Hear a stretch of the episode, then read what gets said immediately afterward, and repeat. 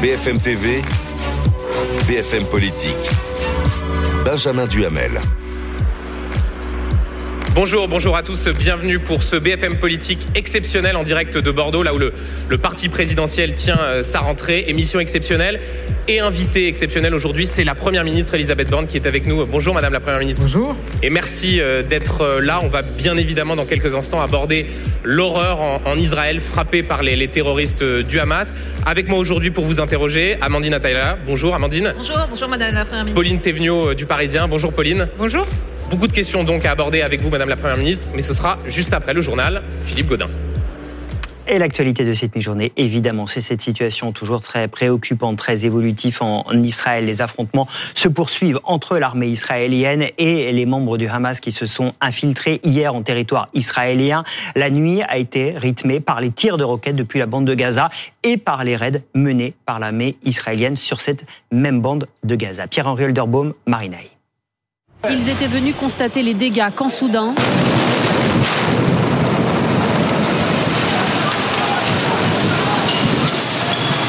Depuis hier, l'armée israélienne a mené des dizaines de frappes de représailles.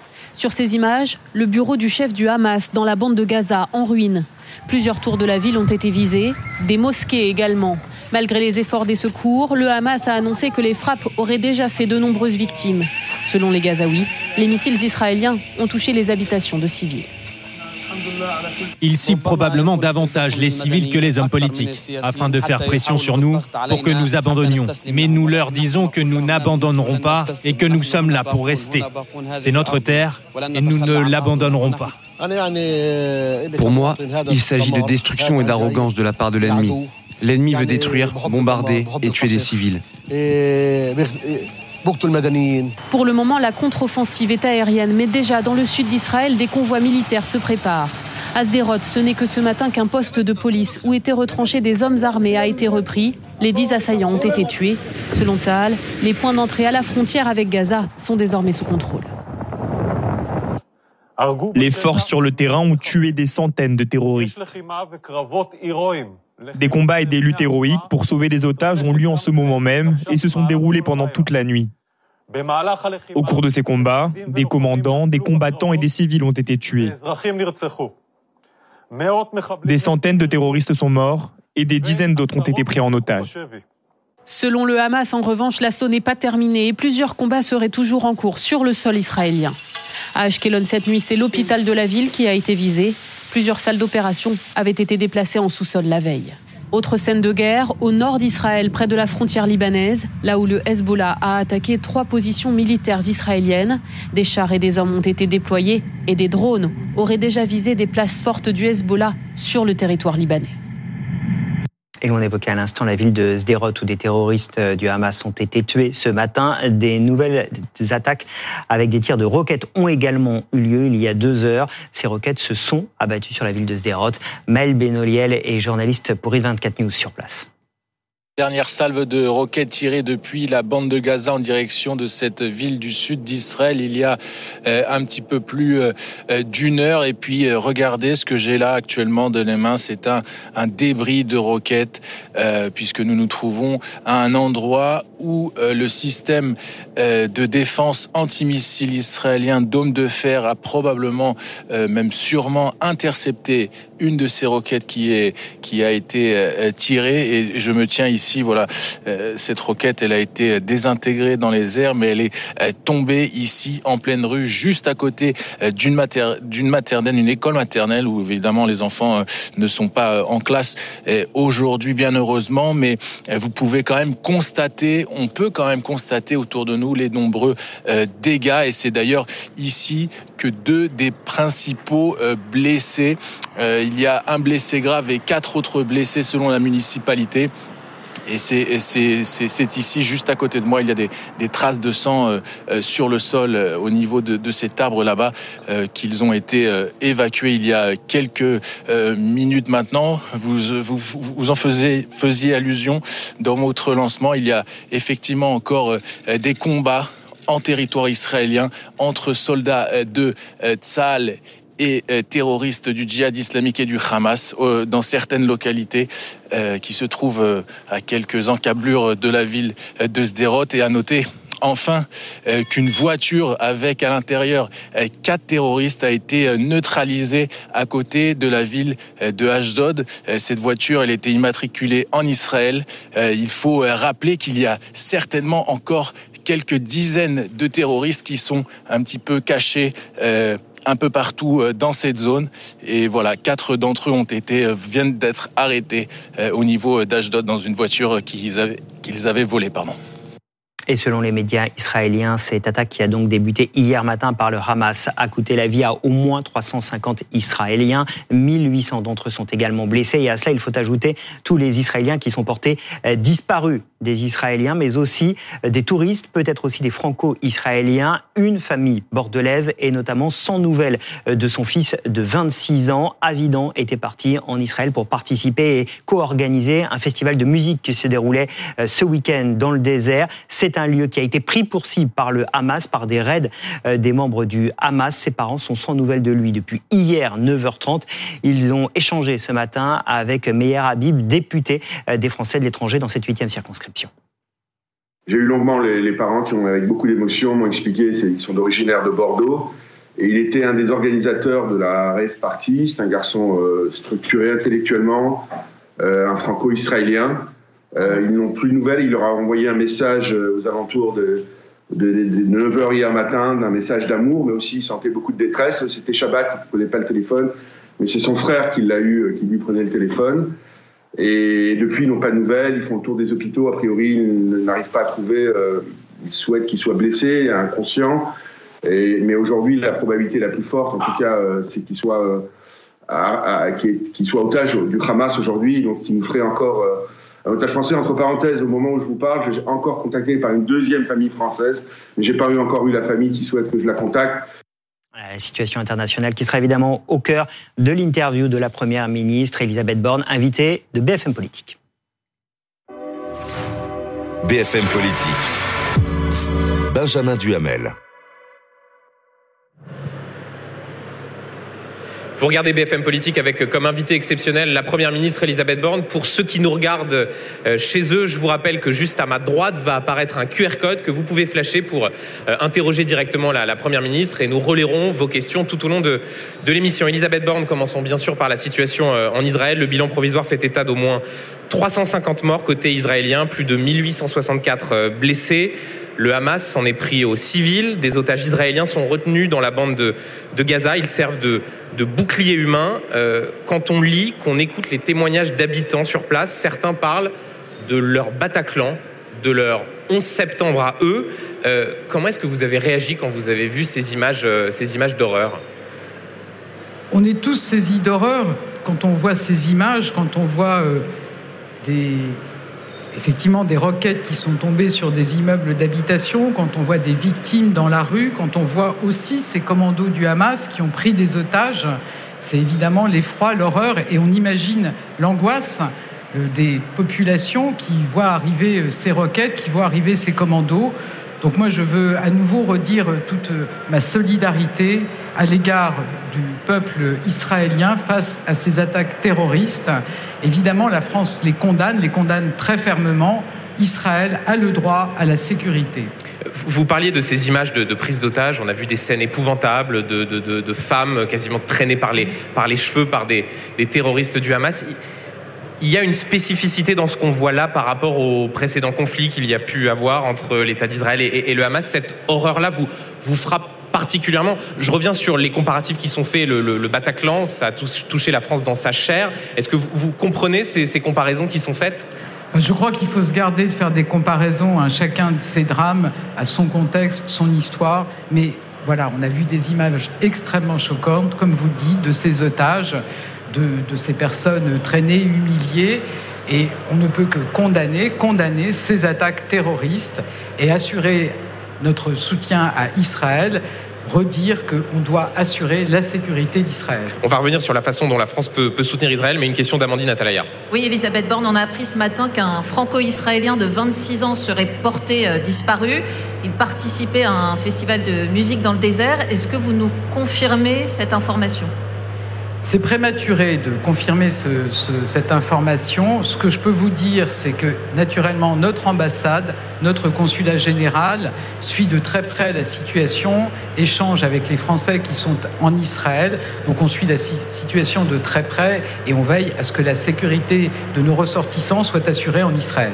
Mais vous n'avez pas eu de, remontée ce matin plus, plus précise dans la mesure où... C'est trop tôt pour confirmer ce bilan il viendra le moment venu. En tout cas, je peux vous assurer qu'on est très mobilisé pour assurer la sécurité des ressortissants français en Israël. Vous avez d'autres informations éventuellement sur d'autres ressortissants français qui pourraient soit être euh, retenus en otage, soit blessés? Est-ce que nous n'avons pas ce type d'informations On va rester vigilant. On va attendre que les informations euh, remontent, soient confirmées. Et à ce stade, on n'a pas d'informations de ce type-là. Mais voilà, c'est trop tôt pour euh, commenter ce type d'informations. Une question rapide avant de donner la parole à Pauline Thévenot. Euh, est-ce que la France prévoit quelque chose pour les ressortissants euh, français sur place qui voudraient, soit parce qu'ils habitent en Israël, soit parce qu'ils sont en, voyage, qui voudraient rentrer en France Est-ce qu'il y a des mesures de rapatriement qui sont éventuellement prévues par la diplomatie française, par les autorités?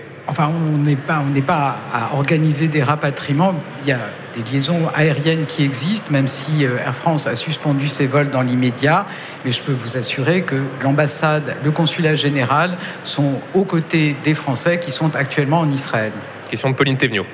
Oui, ce matin, l'armée israélienne a frappé le sud du Liban en réponse à des tirs revendiqués par le Hezbollah. Est-ce que vous craignez un embrasement de la région? Bien évidemment, il faut éviter une escalade régionale. C'est pour ça que le président de la République a échangé hier non seulement avec le président et le premier ministre israélien, mais qu'il a aussi appelé le président de l'autorité palestinienne, qu'il a eu beaucoup d'échanges avec euh, les responsables dans la région. Évidemment, il faut éviter une escalade régionale. Est-ce que vous parleriez euh, d'une guerre aujourd'hui? Édouard Philippe, par exemple, parlait il y a quelques minutes euh, d'un acte de guerre et pas d'un simple acte terroriste? Vous le voyez, c'est une attaque manifestement préparée de longue date, une attaque violente, une attaque sur plusieurs villes israéliennes. C'est voilà, c'est ça n'est pas un acte terroriste isolé et je le redis, toute notre solidarité, toute notre vigilance pour que la sécurité. N'employez pas le mot guerre ce matin? C'est enfin, une attaque terroriste mhm. organisation terroriste et voilà, on reste aux côtés d'Israël dans ce, dans ce contexte. Est-ce que des, initiatives diplomatiques, vous avez évoqué les coups de téléphone entre le président de la République et Benjamin Netanyahou, Isaac Herzog, le président de la République israélienne, peuvent être prises concrètement? Que peut faire la, France? Enfin, Vous savez que une réunion du Conseil de sécurité se tiendra à 21h heure française. À la demande du Brésil à la demande du Brésil, cette Mais réunion se tiendra à la demande, je pense, de toute la communauté internationale qui peut être choquée par ce qui s'est passé. Donc voilà, c'est le Conseil de sécurité de l'ONU euh, qui aura l'occasion de faire le point sur la situation, de s'exprimer sur cette situation. Il faut qu'on évite, comme vous l'avez dit, comme je l'ai dit moi-même, une escalade régionale. Euh, avant de parler des réactions politiques, une question d'Amandine sur la sécurisation de certains lieux en France. Oui, puisque euh, côté français, Gérald Darmanin a annoncé des mesures de protection renforcées autour euh, des lieux de culte, des écoles, de la communauté juive. Est-ce que vous avez des informations sur une éventuelle menace terroriste qui serait liée à la situation au Proche-Orient et qui concernerait aujourd'hui la France? Donc je vous confirme qu'à la demande du président de la République, on a renforcé la sécurité autour des lieux de culte et des établissements scolaires euh, israélites. Euh, on n'a pas à ce stade de menaces particulières, mais on est extrêmement vigilant dans ce contexte.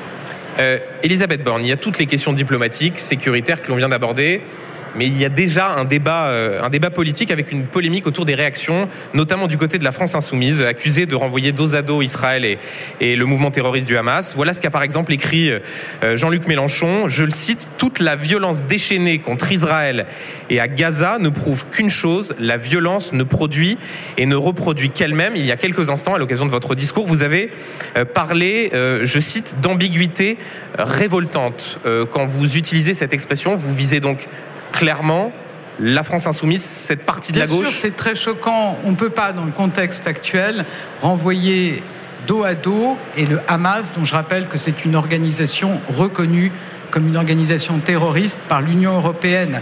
On a d'un côté un État qui est victime, un État démocratique qui est victime d'une attaque terroriste et de l'autre cet État qui se défend. Donc ces propos sont totalement choquants et totalement déplacés. Et, vous, diriez qu'il y a une complaisance, une forme de complaisance de LFI à l'endroit de ceux qui s'en prennent à l'État d'Israël? Je pense qu'il y a beaucoup d'ambiguïté et qu'en effet, c'est de la complaisance, oui. Mais pour mettre des mots précis, quand vous dites ambiguïté, est-ce que c'est de l'antisionisme qui confine à l'antisémitisme? Comment est-ce que vous qualifieriez euh, ces propos tenus par une partie de la France insoumise aujourd'hui? Écoutez, dans un contexte où toute la classe politique a condamné cette attaque, j'ai pas envie de commenter trop longtemps les propos de Jean-Luc Mélenchon qui comme à son habitude, et dans l'ambiguïté euh, vis-à-vis d'Israël. Mais Madame la Première ministre, pardon, euh, on passe pas trop de temps. C'est vous-même qui, il y a quelques instants, avez parlé de, de, ces, ambiguïtés révoltantes. Et au fond, euh, est-ce que est-ce que c'est seulement des ambiguïtés ou est-ce que ça va même un peu plus loin? C'est la question que vous posez à Amandine avec un problème qu'il peut y avoir au sein de la France insoumise et du côté d'une partie de la gauche dans la lutte contre, contre l'antisémitisme. Est-ce que vous pouvez aller un peu plus loin encore? Je pense que clairement, les positions de la France insoumise sont bien connues, avec beaucoup d'ambiguïté, avec de l'antisionisme, dont en effet, c'est parfois une façon aussi de masquer une forme d'antisémitisme. Donc, c'est une sorte, l'antisionisme serait selon vous une sorte de fauné de, de, de l'antisémitisme dans certaines formations politiques chez certains, dans certaines formations, oui. Est-ce que ça appelle des sanctions à ce sujet? Parce que, par exemple, le maire de Reims, qui est dans votre majorité, demande la levée de l'immunité parlementaire euh, pour euh, des députés de la France insoumise qui auraient, selon lui, franchi la ligne rouge de l'apologie du terrorisme palestinien. Vous êtes d'accord avec lui? Je pense que la France insoumise est dans son ambiguïté que l'on connaît, qui est particulièrement choquante face à la violence des attaques, face aux civils qui ont été tués ces derniers jours. Et je pense qu'on voilà, il faut absolument condamner effectivement ces ambiguïtés de la France insoumise. Il y a ces condamnations, mais pardon, une dernière question pour vraiment être très précis sur ce sujet. Vous avez notamment un parti euh, qui est présente des candidats à l'élection présidentielle, le nouveau parti anticapitaliste, le NPA, qui lui apporte carrément, je cite, son soutien aux Palestiniens et aux moyens de lutte qu'ils ont choisis pour résister. Là, on n'est plus dans l'ambiguïté, on est dans un soutien euh, adressé euh, aux, Palestiniens et aux façons de, résister. Est-ce que là, ça peut amener des, sanctions, qu'elles soient de qu'elle soit éventuellement pénale. Est-ce qu'il faut à un moment donné qu'il y ait une action de la justice selon vous, même si bien sûr la justice est indépendante, mais vous êtes Première ministre Je ne vais pas faire le travail de la justice à la place de la justice, mais vous avez raison, l'apologie du terrorisme, c'est pénalement répréhensible. Et selon vous, c'est ici de, de l'apologie du... Je veux dire, la justice devra se prononcer, mais ça peut ressembler en effet à de l'apologie du terrorisme. On vient d'aborder euh, tous ces sujets sur euh, ce qui se passe en Israël. On y reviendra évidemment si on a d'autres informations euh, qui, nous parviennent. On vous tiendra informé, bien évidemment. Madame la Première ministre, il y a d'autres sujets qu'on souhaiterait aborder avec vous, notamment celui de, l'immigration. C'est un sujet qui agite le débat depuis la rentrée. Il y a deux semaines, Gérald Darmanin avait affirmé que la France n'accueillerait pas de migrants arrivés à Lampedusa, hormis ceux éligibles à l'asile. Or, certains d'entre eux sont bien arrivés, notamment à Paris. Marine Le Pen l'accuse d'avoir menti. Euh, vous avez menti sur ce sujet. Il y a bien des migrants de Lampedusa qui sont arrivés euh, à Paris Enfin, vous le savez, Gérald Darmanin a été très clair sur ce sujet. Il y a dans les populations qui sont arrivées, les migrants qui sont arrivés à Lampedusa, des gens qui sont manifestement pas éligibles à l'asile. Et il peut y avoir, par contre, des populations qui sont demandeurs d'asile, dont les demandes doivent être instruites. Et dans ce cadre, il y a des règles européennes. Il s'agit évidemment, et je pense que cette crise à Lampedusa, elle a montré toute la force de la réponse européenne. Je pense que c'est important de le dire. Et moi, j'ai pu échanger avec la présidente de la Commission, Ursula von der Leyen. Qui était présente ici à Bordeaux. Ceux qui pensent que la solution, elle serait nationale, qu'il faudrait sortir des traités, ils sont dans l'erreur. Parce que la bonne réponse face à ces migrations, c'est bien la réponse que nous avons construite, à laquelle la France a contribué dans la présidence française de l'Union européenne, la réponse du pacte asile-migration, qui a été maintenant adopté Madame la Première en ministre, totalité au Conseil. Vous, avez, vous avez raison de, de, de parler de d'Europe, il y a du débat, mais juste là, je vous interrogeais sur une, une, déclaration très précise de Gérald Darmanin. Est-ce qu'à un moment donné, il n'y a pas un problème de, de, cohérence du discours quand on a un, un ministre de l'Intérieur qui va aux 20h de TF1 et qui dit nous n'accueillerons pas de migrants venant de Lampedusa, hormis ceux qui sont demandeurs d'asile, et des Parisiens qui constatent euh, au Jardin des Halles, dans le je, nord je, de Paris, qu'il y a des migrants venant de Lampedusa. Est-ce qu'il n'y a pas une sorte de décalage entre ce qui est dit et ce que les Parisiens, les Français peuvent constater? Alors, si vous me dites qu'il y a des migrants qui sont entrés sur notre territoire, c'est autre chose.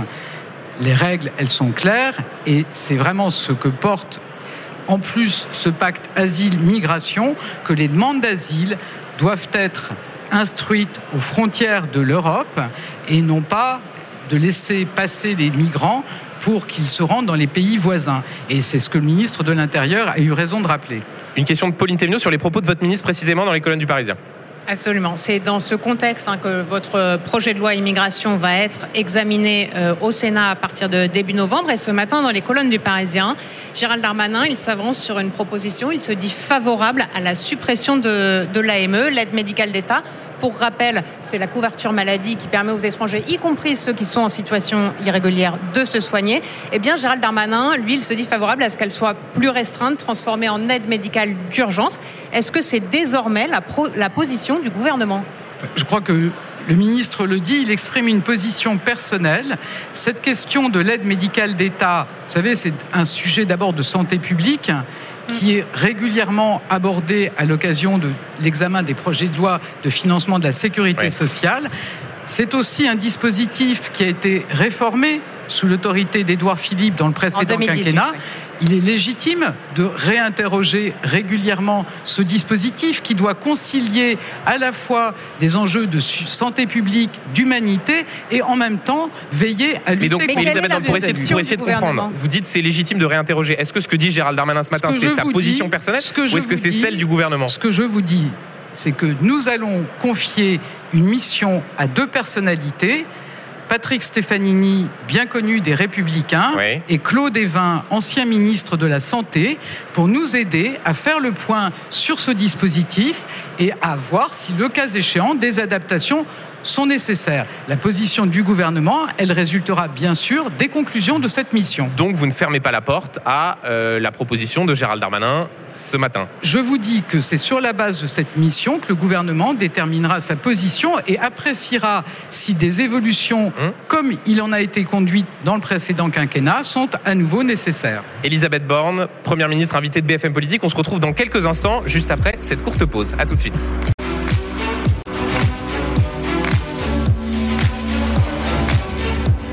BFM TV, BFM Politique. Benjamin Duhamel. N'hésitez pas à parler fort. Hein. Vous regardez BFM Politique en direct de Bordeaux avec comme invité exceptionnel la Première ministre Elisabeth Borne. Euh, Madame la Première ministre, avant de continuer notre discussion sur le, le thème de l'immigration, une question d'un d'un téléspectateur, en l'occurrence Loris, sur la question d'Israël qu'on a abordée dans, dans la première partie de cette émission. Voilà ce que vous demande Loris. Que pensez-vous de la proposition américaine d'aider Israël est-ce qu'une aide militaire est une éventualité pour la France? Je précise que la Maison-Blanche avait bien parlé de la possibilité d'une assistance euh, militaire pour, euh, pour Israël. Voilà la question que vous pose euh, Loris. Alors vous avez entendu effectivement les déclarations du président Biden.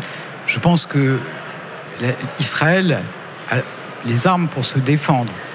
Aujourd'hui, on est dans un soutien politique, diplomatique, et c'est bien ça le sens aussi de la réunion qui se tiendra au Conseil de sécurité en fin de journée. Donc, ils n'ont pas besoin de l'aide militaire de la France, mais soutien, à l'échelle diplomatique. Un soutien politique, absolument. Question de Pauline Thévenot sur l'article 3 de la loi immigration. Oui, qui fait beaucoup parler depuis de nombreux mois. Il propose de régulariser les travailleurs sans papier qui exercent dans des métiers en tension. Les républicains ne veulent pas en entendre parler. Euh, le point divise votre majorité. Certains y sont très très attachés. Quelle sera la position du gouvernement au final Est-ce que cet article figurera bien, quoi qu'il en coûte, dans le projet de loi immigration? Alors vous avez souligné une partie de la majorité est attachée à cet article. Je pense qu'il peut et aussi, menace même, pardon, je vous interromps, de ne pas voter le texte s'il n'y figure pas. Il peut aussi susciter sans doute des mauvaises interprétations, puisque J'entends les républicains nous dire que ça pourrait créer des régularisations massives, que ça pourrait être un appel d'air. Évidemment, ce n'est pas l'intention de mon gouvernement. On est dans un pays où on a un taux de chômage de 7%. Donc la priorité, et c'est tout le sens du projet de loi qui a été débattu la semaine dernière à l'Assemblée nationale, c'est bien de permettre aux demandeurs d'emploi, en priorité, de retrouver un emploi. On a un certain nombre de situations qui, aujourd'hui, ne sont pas traités dans notre droit. Par exemple, quand une personne est présente sur notre territoire depuis de nombreuses années, parle français, est intégrée, respecte les valeurs de la République, travaille depuis longtemps, si son employeur ne fait pas de demande, alors il n'y a pas de chemin pour une régularisation. Est-ce que quoi qu'il arrive, voyez, ce, point ce sujet, dans le texte je pense que c'est important de traiter ce sujet et je note que au Sénat, notamment dans une partie de la majorité sénatoriale, la nécessité de traiter ces situations est aussi prise en compte.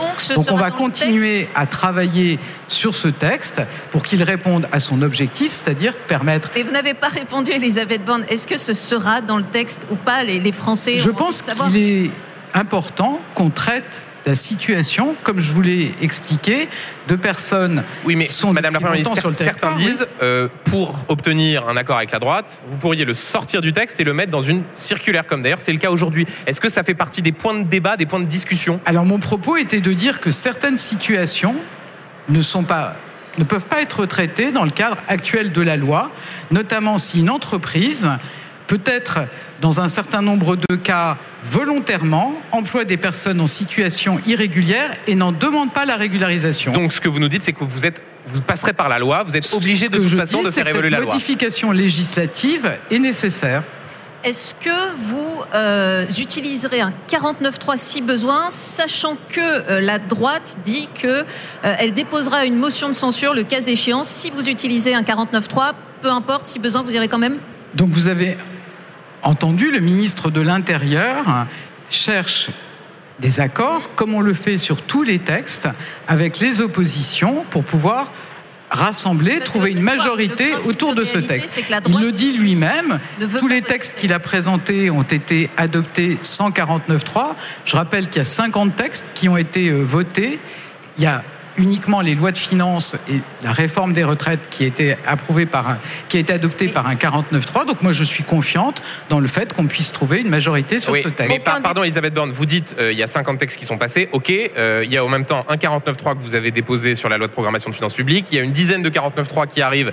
On sur parle les... toujours des mêmes textes. Sur les, sur questions... les textes non, mais financiers. Vous avez raison, mais sur les textes malgré financiers, tout, est-ce que vous avez le sentiment d'être une première ministre, euh, comment dire, en sursis sur un siège éjectable Écoutez, je pense que dans la fonction, ça n'est pas un CDI, ça ne vous aura pas échappé. Et qu'on fasse. Donc chaque soir, en vous, endormant, adopter, en vous endormant, vous vous dites, attendez, si ça se trouve demain, je ne serai plus première ministre. les textes financiers en utilisant tous les outils que la Constitution nous donne, parce que notre pays ne peut pas se passer d'un budget.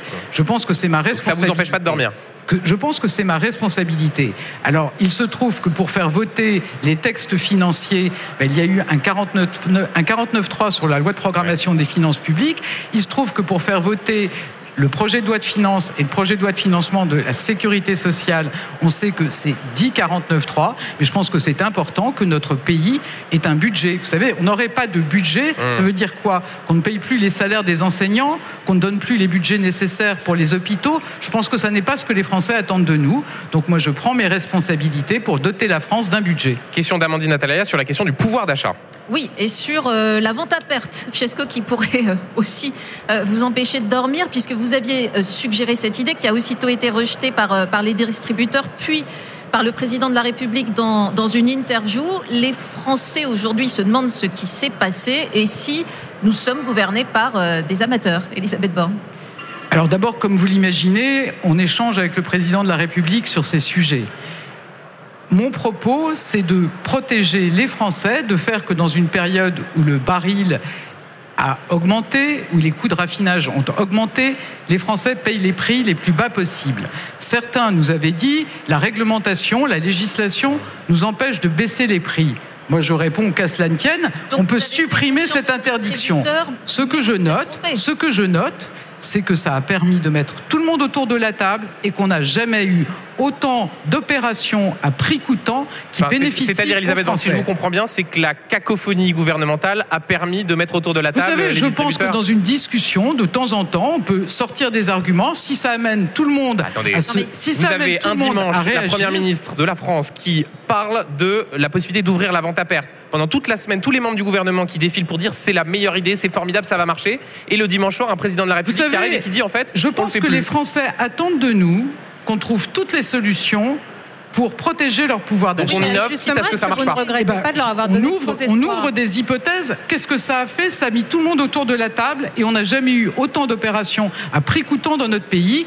Donc le résultat, c'est bien celui qu'on voulait et qu'on a obtenu. Pauline Thévenot, une question sur d'éventuelles autres mesures. Euh, oui, euh, puisque euh, on le voit bien, les Français évidemment disent bah c'est toujours mieux que rien, hein, c'est cette vente à prix coûtant, mais voit également que ça ne suffit pas pour résoudre cette question du pouvoir d'achat et de l'inflation, notamment sur le carburant. Est-ce que vous pourriez prendre d'autres mesures, aller plus loin? Vous avez entendu que le président de la République a annoncé qu'on prévoira dans le budget de 2024 une indemnité carburant travailleur pour s'assurer que les Français qui ont besoin de leur voiture pour aller travailler. C'est 100 euros, ça fait un peu plus qu'un plein à l'heure actuelle sur une année. Est-ce que c'est suffisant? Est-ce que vous pourrez vous en tenir là?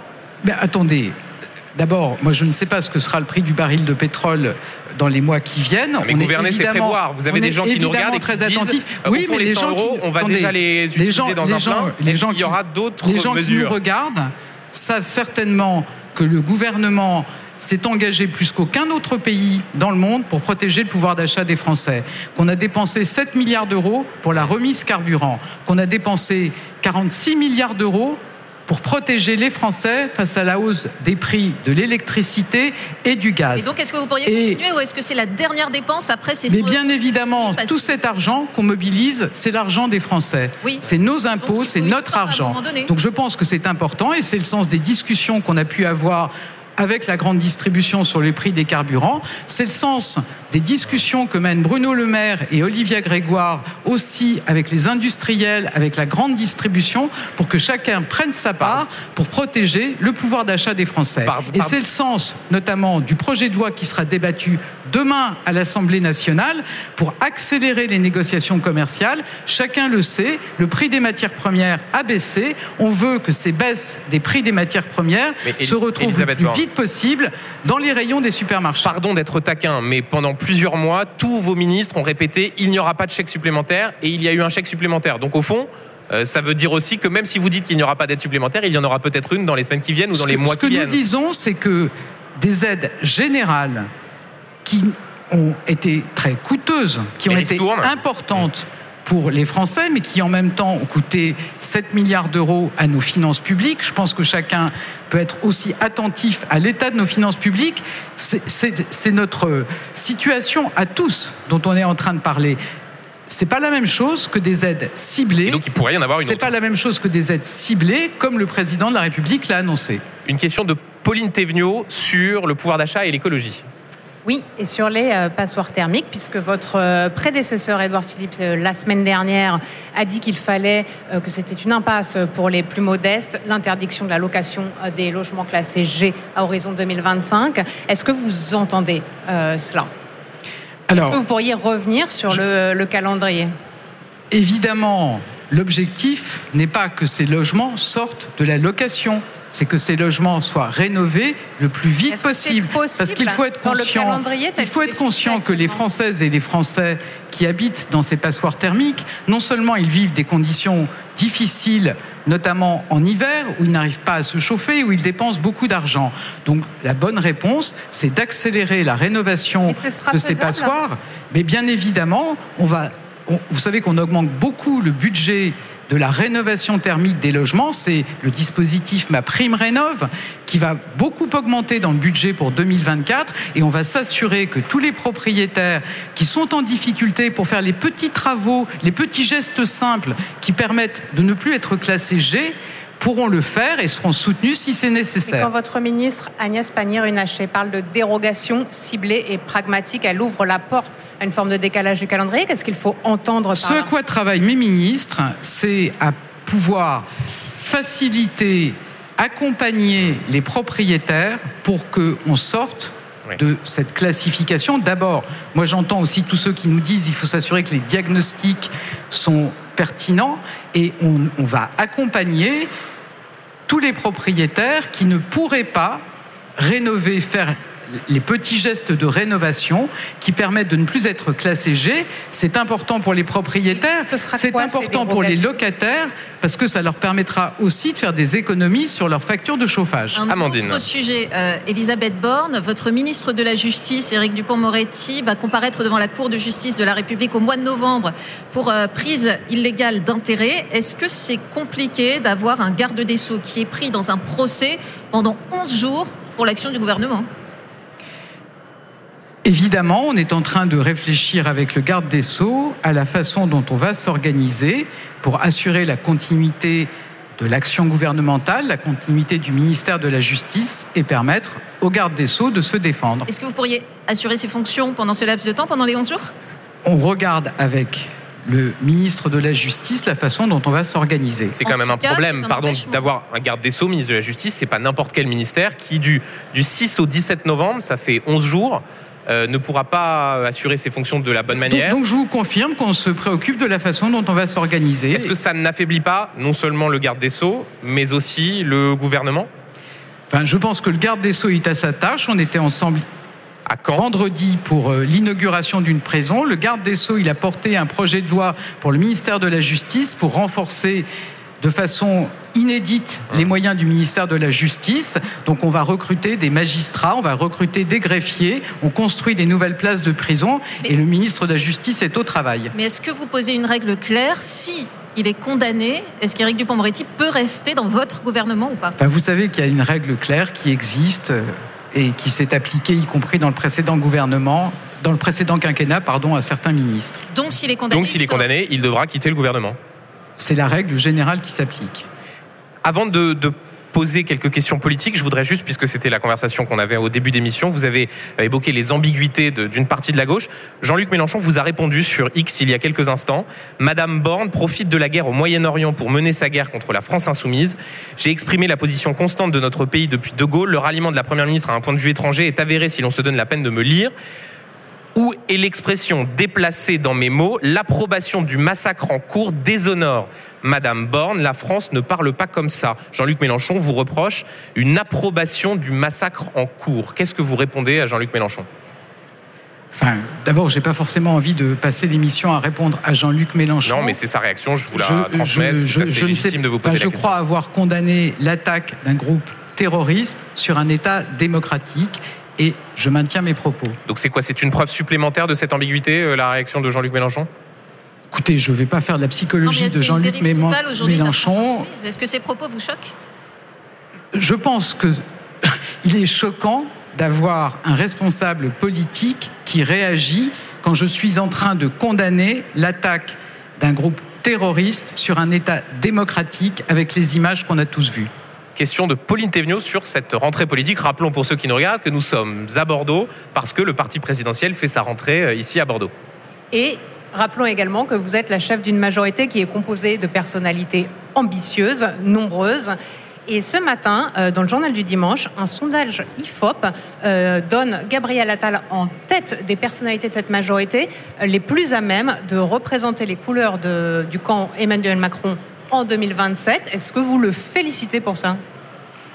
Alors d'abord, je pense que l'heure est au travail à répondre à tous les défis dont on a parlé et pas à se préoccuper de 2027. Vous l'avez dit aux j'ai eu l'occasion et j'ai eu l'occasion de le redire. Il n'y aura de victoire que collective. Chacun doit être concentré sur ses sujets, à l'écoute des préoccupations des Français et avoir des résultats. Après, moi, je me réjouis, et c'était bien le sens de l'ajustement euh, qui euh, a eu lieu dans la composition du gouvernement en juillet, d'avoir des ministres. Vous savez, ce qu'on attend d'un ministre, c'est qu'il fasse et qu'il fasse savoir. D'avoir des ministres qui parlent aux Français, c'est très bien. Donc au fond, vous dites ce, ce bon sondage pour Gabriel Attal, c'est la preuve qu'on a fait le bon choix en mettant des ministres politiques, même s'ils ont des ambitions. Mais écoutez, je pense que c'est bien d'avoir des ministres qui parlent aux Français. Ensuite, Et on c'est va bien pas, d'avoir on de va l'ambition pas- ou pas On va pas reprocher à un homme politique surtout un homme, d'avoir de l'ambition. Et alors, euh, pourquoi, attendez, juste, pourquoi, pourquoi, pourquoi, un homme? C'est-à-dire, pensez que les hommes ont plus d'ambition et que les femmes euh, n'osent pas en avoir Écoutez, peut-être qu'elles sont davantage au travail, mais moi je vous confirme que j'ai aussi de l'ambition, de l'ambition pour mon pays. Amandine. Et de l'ambition jusqu'où? Parce que pourquoi tous auraient des ambitions politiques sauf vous aujourd'hui? Moi je vais vous dire, vous voyez, je me lève le matin avec beaucoup de dossiers sur la table, avec des réponses à apporter aux Français et je suis persuadé, et je le redis, que la réussite, elle sera collective ou elle ne sera pas. Et je pense qu'il faut qu'on soit tous concentrés aujourd'hui si on veut lutter contre les populistes, si on veut lutter contre les extrêmes, ce que les Français attendent de nous, c'est qu'on réponde à leurs préoccupations, qu'on ait des résultats. Est-ce que parfois ces ministres sapent votre autorité C'est-à-dire qu'à parler toujours de leurs ambitions, Gabriel Attal, Gérald Darmanin, Bruno Le Maire, est-ce que finalement euh, il n'y a pas une défaillance de Je pense que les ministres, ils sont au travail. Vous avez vu euh, l'engagement de Gabriel Attal sur la rentrée scolaire, vous avez vu l'engagement de Bruno Le Maire pour protéger le pouvoir d'achat des Français. Et on a vu Madame la Première ministre, Gérald Darmanin faire une rentrée à Tourcoing, euh, opposer un certain nombre de critiques à la ligne du gouvernement sur le fait de parler ou pas aux classes populaires. Franchement, c'est un peu compliqué parfois d'être à la tête d'un collectif avec des gens aussi turbulents? Écoutez, moi ce qui m'importe, c'est que les ministres aient des résultats. C'est évidemment ce que les Français attendent d'eux, ce que j'attends d'eux. Mais regardez juste un exemple, Elisabeth Borne. Euh, dans les colonnes du Parisien ce matin, Gérald Darmanin est interrogé sur le fait de savoir si c'est, je cite, sympa de travailler avec vous. Et voilà sa réponse, c'est professionnel. Euh, c'est sympa ou professionnel de travailler avec Gérald Darmanin C'est factuel. On a beaucoup de réunions euh, sur euh, les nombreux sujets qui concernent le ministère de l'Intérieur pour agir chaque jour davantage sur la sécurité des Français. Factuel, mais pas très chaleureux. Est-ce qu'un ministre de l'Intérieur peut se permettre ce genre de réponse quand on l'interroge sur la chef du gouvernement? Enfin, franchement, ce qui m'importe, je vous le dis, c'est que tous mes ministres soient à la tâche, qu'ils dirigent leur administration, qu'ils dialoguent avec les parlementaires, qu'ils fassent voter des textes, qu'ils aient des résultats pour les Français. Mais quand même, Elisabeth Borne, on a le sentiment depuis votre entrée en fonction que vous qui pouviez être traité de ministre techno, vous avez compris au fur et à mesure qu'il fallait faire peut-être davantage de politique. Est-ce que c'est quelque chose que vous avez appris, constaté depuis que vous êtes Première ministre? Est-ce qu'il y a un petit changement Vous savez, moi j'étais euh, ministre depuis 2017. Euh, j'ai toujours euh, dialoguer avec les parlementaires, avec les élus locaux. Je porte des valeurs. Je ne suis pas là par hasard. J'ai eu l'occasion de le redire ce matin. Vous voyez. Mais vous prenez goût à la politique. Certains, vous prenez goût à la politique. Certains ont interprété le fait que vous alliez euh, à Tourcoing. Euh, donc à la rentrée de Gérald Darmanin comme une sorte d'acte d'autorité. Certains ont dit ah, enfin elle fait de la politique alors qu'elle c'était une techno avant. Vous avez, vous, avez eu cette lecture-là des faits? Comme aujourd'hui à Bordeaux, j'ai redit une chose L'unité, c'est notre plus fort atout. Mais c'est un peu de la langue de bois, ça, Elisabeth Borne. Pardon, mais parfois aussi, vous pouvez assumer de faire un acte d'autorité quand un ministre est trop turbulent. Enfin, je suis là aussi pour redonner une ligne du gouvernement, pour dire que Justement, tout le monde doit tirer dans le même sens. La ligne, c'est vous. Oui, mais vous dites que vous portez des valeurs. C'est quoi les valeurs bornes les valeurs bornes, vous savez, c'est très exactement ce que le président de la République a porté, le dépassement. On n'est pas là pour être dans la posture, on est là pour prendre les bonnes idées. On est dans une majorité relative. Notre responsabilité, ce que les Français attendent de nous, c'est qu'on trouve des accords avec la droite, avec la gauche, qu'on se batte pour la transition écologique, qu'on se batte pour que, quel que soit l'endroit où vous naissez en France, vous ayez une chance, la, la, même chance de réussir que les autres pour assurer la sécurité des Français. Voilà, c'est ce que je porte au quotidien. Euh, Elisabeth Borne, une question encore d'un téléspectateur, Robert sur la, situation en, Israël avant de, se quitter. Euh, voilà ce que Robert vous demande. Y a-t-il une menace terroriste avérée contre la communauté juive de France? Combien de temps les mesures de sécurité seront maintenues? On avait évoqué ce sujet en première partie, mais visiblement c'est une crainte euh, qui est ici évoquée par, euh, par Robert. Voilà, donc y a-t-il une menace terroriste et combien de temps ces mesures de sécurité seront maintenues contre les lieux, de, les écoles de liées à la communauté juive, les synagogues? Nous n'avons pas aujourd'hui identifié de menace particulière. Nous sommes extrêmement vigilants. Nous ne tolérerons aucun dérapage sur les réseaux sociaux et la protection, elle sera maintenue aussi longtemps que nécessaire. Aussi longtemps que nécessaire. Et j'ai une toute dernière question pour vous, Elisabeth Borne, euh, qui peut paraître anecdotique, mais peut-être pas tant que ça. Euh, dans Le Monde, euh, je crois que c'était il y a une semaine, vous avez expliqué ne toujours pas avoir vu la Palme d'Or. Anatomie d'une chute, réalisé par Justine Trier, parce que vous gardiez, je cite, en ça vous fait rire visiblement, parce que vous gardiez en travers de la gorge son discours à Cannes critique du gouvernement. Est-ce que franchement, quand on est première ministre de la France, euh, c'est une bonne raison pour ne pas aller voir ce film qui fait un carton dans les salles, a eu la Palme d'Or? je, pense que j'irai voir la Palme d'Or. Je trouve assez choquant dans un pays où il y a autant de soutien à la création, et je pense que beaucoup d'acteurs du secteur culturel se souviennent des soutiens massifs qu'on a pu apporter pendant la crise Covid. C'est un peu choquant, mais, vous savez, vous n'allez pas le voir pour cette raison? J'irai voir ce film, évidemment, qui a l'air d'être excellent. Mais je trouve que si vous l'avez vu, en tout cas on me l'a raconté, c'est un film sur le rapport à la réalité. Absolument. Bah, voilà, peut-être que la réalisatrice doit réfléchir à son rapport à la réalité quand elle trouve qu'on ne soutient pas suffisamment la création. Merci beaucoup, Madame la Première ministre, d'avoir été invitée de, BFM Politique. Merci, Amandine Atalaya. Merci, Pauline Thévenot euh, du, Parisien. Voilà, c'est la fin euh, de BFM Politique. Tout de suite, vous retrouvez évidemment Philippe Godin pour les toutes dernières informations sur la situation euh, en Israël. Quant à moi, je vous retrouve ce soir à 18h. Bonne journée.